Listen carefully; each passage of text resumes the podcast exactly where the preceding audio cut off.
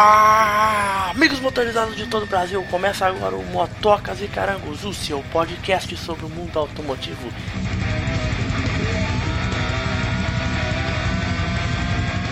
E aqui, é claro, tem os amantes das duas e também das quatro rodas.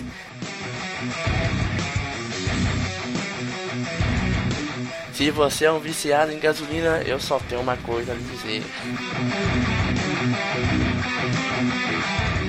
Hashtag Tamo Junto.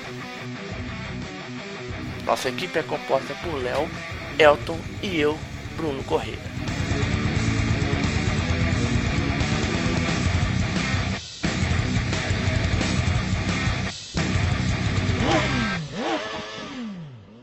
Muito bem, então vamos agora com as notícias da semana.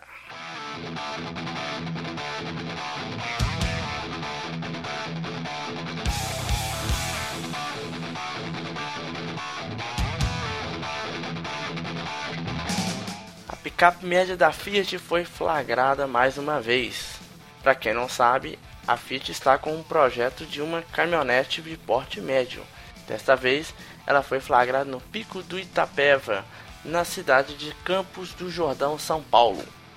Com disfarces pesados conforme foto do site Web Motors, não podemos imaginar o formato desse bicho. Mas pela grade e pelas dimensões se deduz que se trata do tamanho de um Linea, com o propulsor que deve ser o 2.0 Multijet 2 de 170 cavalos, derivado do Jeep Renegade. É, bom, vamos esperar mais notícias, né? Bom, agora vamos falar sobre motos. Nova Honda CG 160 evolui no desempenho e espanta no preço. A moto mais vendida do Brasil tem versões que podem chegar agora a R$ 9.300. É, é isso aí, ouvinte. Você ouviu direito uma CG a R$ 9.300. A principal novidade da CG 2016 é o motor novo em folha de 162,7 centímetros cúbicos, motor totalmente novo, lembrando que não vai compartilhar peça nenhuma com o 150 e vai entrar praticamente no lugar desse motor antigo. A gente já conhece esse motor, ele é conhecido por equipar a Bro 160, só que na hora de fazer o conjunto para CG, recebeu uma caixa de ar maior e uma nova relação de marchas. De segunda para quinta, a relação está mais curta que a da Bros, para aumentar o torque. Até a gente sabe, né? A gente está acostumado com isso ao contrário. Vale lembrar que a Titan possui freios combinados, aquele sistema que a força da frenagem é distribuída entre as rodas dianteira e traseira. Embora a gente perceba que o custo está elevado, pode ser que para alguns vai valer a pena esse pacote tecnológico que está vindo agora. É ver se a Honda vai pelo menos diminuir um pouquinho esse preço, porque R$ 9.300 numa CG, na minha opinião, é impagável.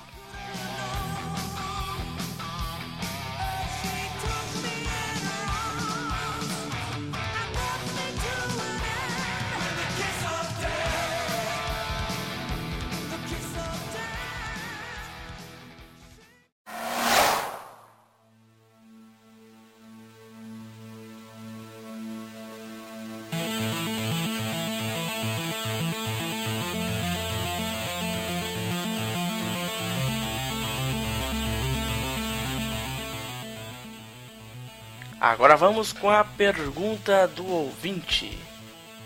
Olá, amigos do Motocas e Carangos. Aqui quem fala é um amigo de vocês.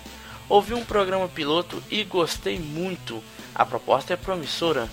Uma curiosidade que sempre fica em nossas mentes, porque nem sempre a cilindrada é proporcional à potência da moto. Clerton Duarte de Conselheiro Lafayette. Beleza, Clerton. Muito boa sua pergunta. Muitos acreditam que um motor de maior cilindrada sempre tem um maior desempenho.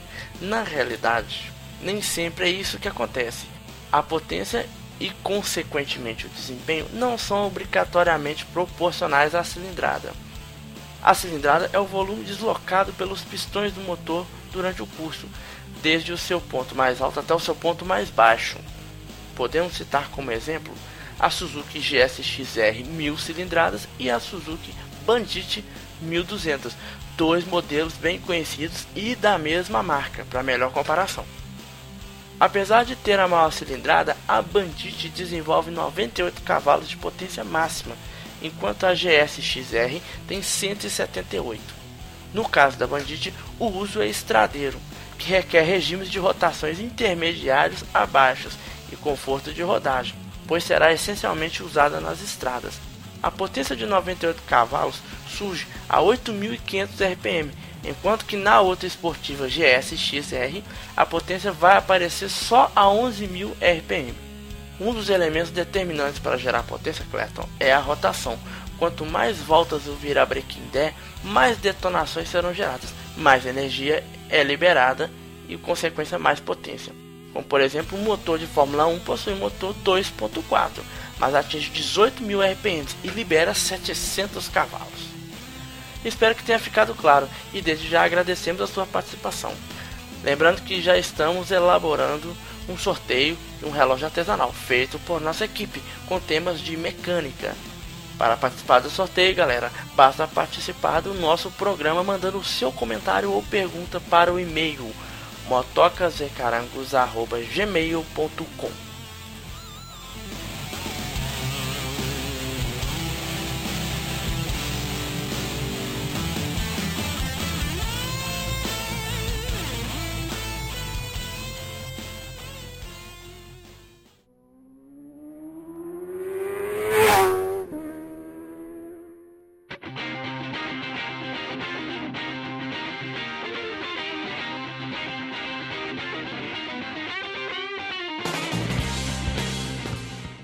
Ostentação de cilindradas.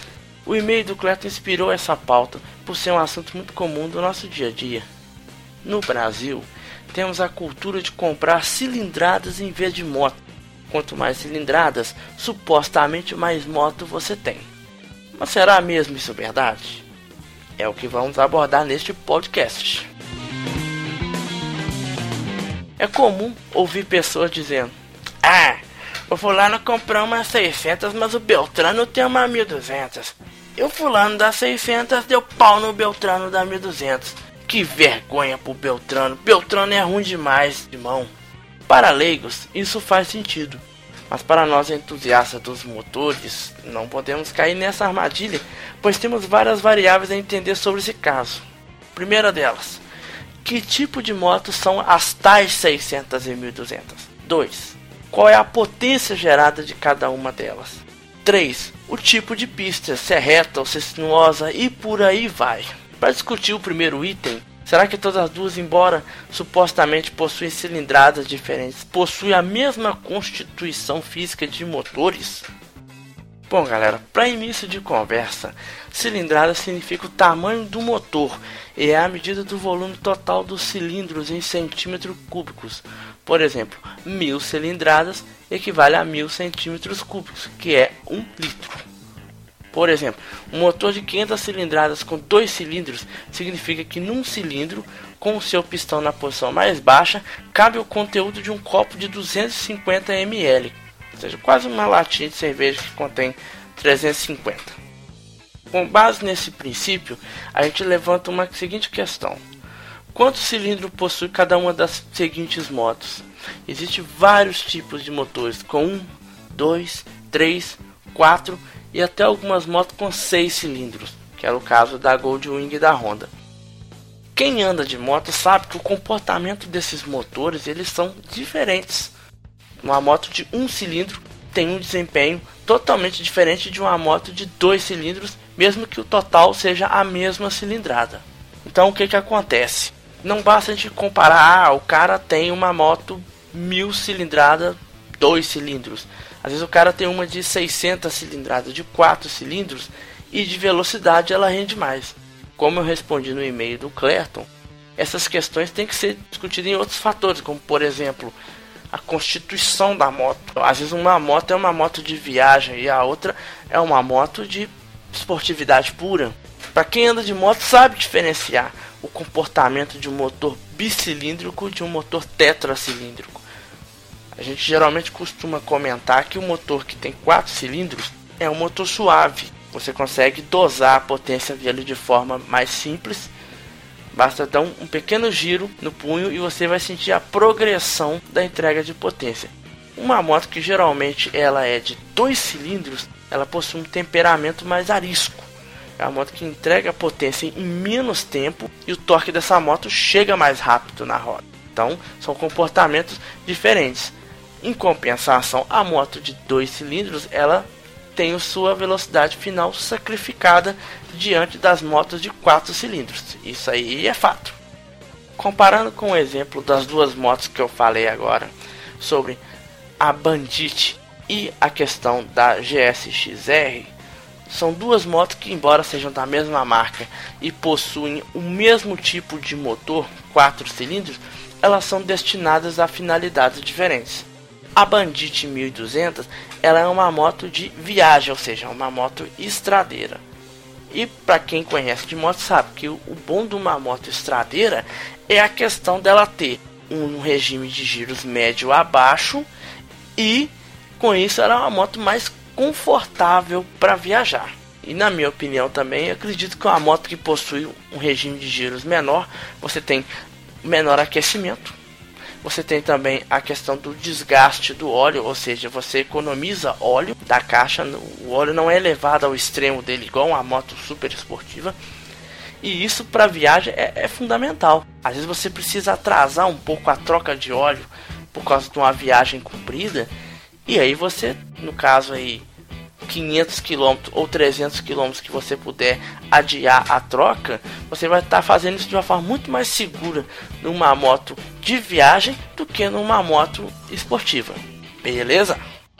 Outra coisa, como nós estamos falando sobre questão de desempenho, o desempenho ele é atrelado a certas coisas como que não foi especificado na história do fulano e do Beltrano. O peso das motos você saber a questão do desempenho da moto, você tem que saber a questão peso e potência. Não apenas a cilindrada que dá para descobrir isso, a não ser que, é claro, você tem uma bola de cristal. Então o que, que acontece? A questão do peso e potência ela é fundamental. Ou seja, às vezes uma moto tem muita cavalaria, porém ela tem muito peso. Ou seja, a moto que possui um melhor peso e potência, essa vai ter mais desempenho. No caso das Bandit e da GSX, a GSX possui um melhor peso potência em relação à Bandit. É por isso que ela anda mais. Outro fator também técnico, vamos dizer físico, que também não foi especificado. Distância entre eixos. A distância entre eixos dita a agilidade da moto. Uma moto que tem uma distância entre eixos mais curta, ela é capaz de fazer curvas em maior velocidade. Então no tal racha do Ciclano com Beltrano, a moto 600 provavelmente terá o entre-eixo menor do que a moto 1200.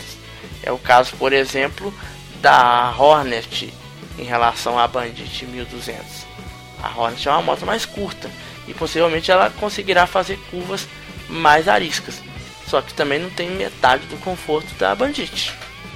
Já que a gente falou em relação de peso e potência, além de distância entre eixos, o peso da moto, o que entrega o desempenho dela muitas das vezes, caso o ouvinte esteja conhecendo o mundo dos motores agora, é o giro do motor.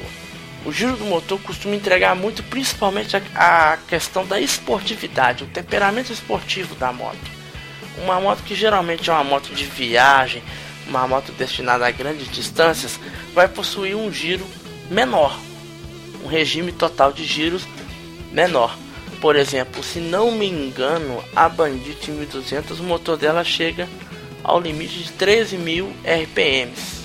Quando você vê o painel, no caso da Hornet, ele chega a quase 15.000 RPMs de, de vermelho. É claro que lá no, a faixa vermelha começa no 13. Caso, por exemplo, uma XJ6 que eu já tive, o motor ia no máximo a 13 mil e a faixa vermelha começava em 11 mil RPM. Então, quando você percebe que a moto ela tem um regime de giros alto, você pode saber que ela tem desempenho esportivo, principalmente para velocidades finais. E aí, menos indicada para fazer longas viagens.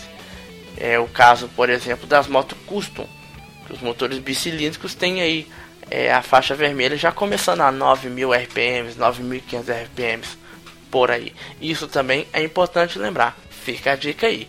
Moto esportiva, giro alto. Moto de estrada, o giro mais baixo.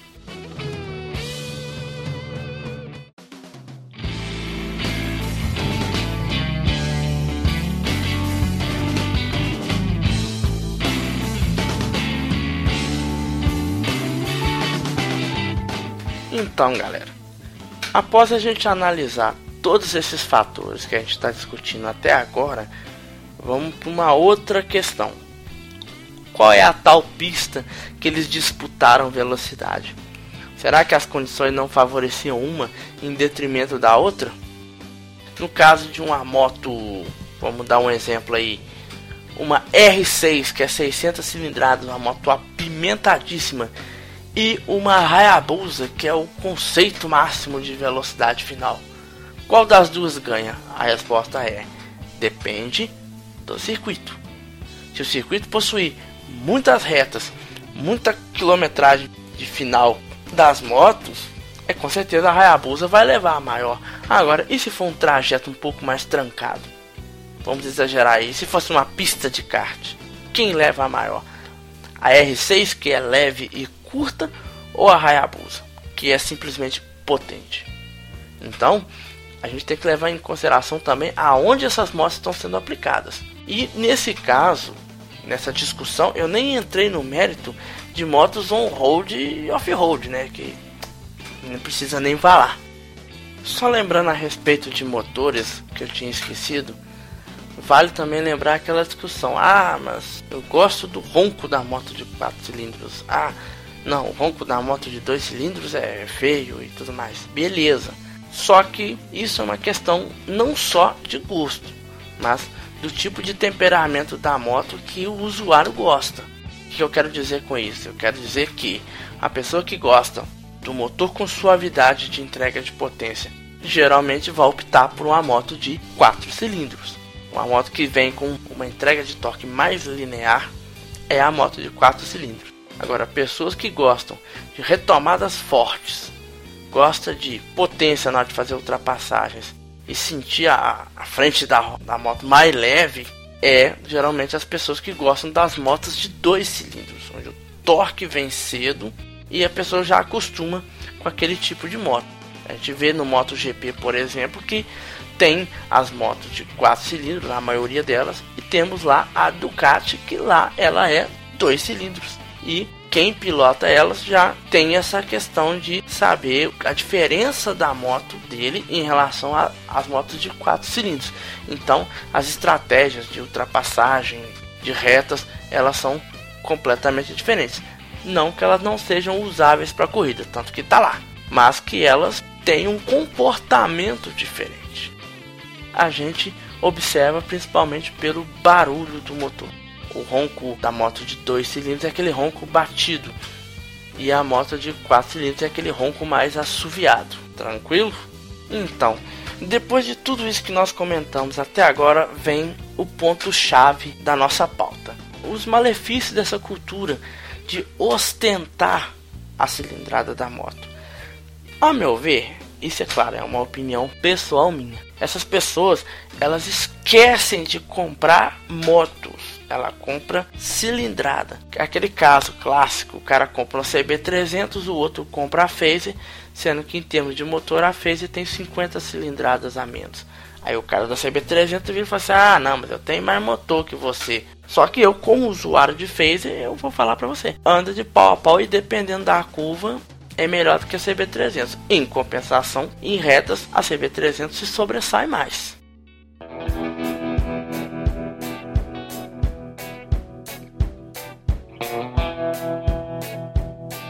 Então não é a questão de ah, eu tenho mais cilindrada, eu tenho mais motor. Eu acho que isso é complicado de falar. O esquema é você comprar a moto que é melhor para o seu uso, para o que você quer usar. Não quer dizer que uma moto, ah, eu tenho não sei quantas cilindradas, ela é mais moto que a outra. Isso tem que ficar bem claro. Né? E fica mais claro ainda com os nossos esclarecimentos, é claro, né? Aqui o ouvinte tem todas essas informações e não vai passar por besta. Então eu vejo assim, no nosso mercado, o grande mal que tem essa cultura da cilindrada. Você coloca lá, ah, eu tenho uma CG 150, CG 125, a diferença entre as duas é, é pouca. Né? Não digo que não tem, tem, mas não justifica dois mil reais de diferença, na minha opinião. E aí, o que, que vai acontecer com isso? Nós temos uma empresa que está embarcando no Brasil agora, que é a KTM, famosa pelas motos de trilha e de motocross, mas agora está vindo com muitas motos de ruas maravilhosas, muito bonitas, muito bem acabadas, é claro, e vem também com um preço acima da média das motos que nós temos acostumado no mercado. E aí vem uma questão interessante. A KTM usa moto com poucos cilindros, ou seja, numa moto que comumente a gente tem ela com dois cilindros, a KTM vai ter ela com um cilindro. É o caso, por exemplo, da KTM 690 que vai vir agora. É uma moto que tem um peso bem baixo, ela tem 690 cilindradas com um cilindro só. Aí, o que que acontece? Ah, tem uma cilindrada atraente? Tem. Quantos cilindros? Um. É aquele barulho que a gente está acostumado, tipo barulho de Falcon, barulho de Phase, barulho de XT 660 e o cara despreza a moto por causa desse barulho que ela tem. E sendo que é uma moto que vai andar muito forte. Quem tiver vai sair na frente nas arrancadas porque a moto tem muita potência por causa do que nós estávamos discutindo aqui, a questão do fator peso e potência. E aí a gente fica pensando, qual vai ser a estratégia da KTM para vencer esse preconceito aqui no Brasil. O que vai incentivar, por exemplo, a matéria que eu e o Léo estavam vendo semana passada a respeito da KTM 200 cilindradas que vai estar tá vindo para o Brasil. Ela vai custar 15 mil reais. Ou seja, ela vai estar tá valendo aí uns 3 mil reais a mais com a Phase. Ou dependendo do lugar, até quase 4 mil reais a mais que a Phase.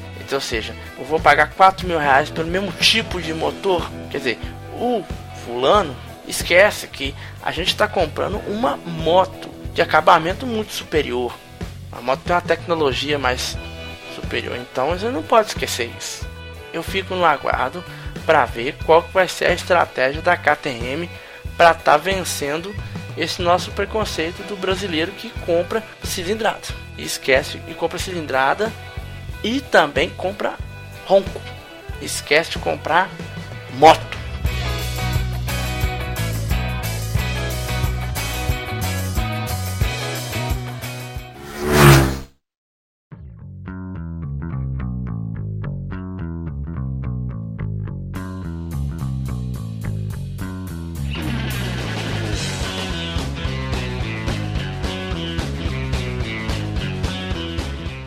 Galera, então é isso. Espero que tenham gostado. Acompanhe a gente no nosso blog podcast motocasdecarangos@blogspot.com.br e siga nossas postagens. Participe você também com e-mails para concorrer a nossos brindes. Críticas, sugestões, observações, elogios, mande pra gente no motocasdecarangos@gmail.com. E fica aqui o nosso muito obrigado pela audiência e até a próxima.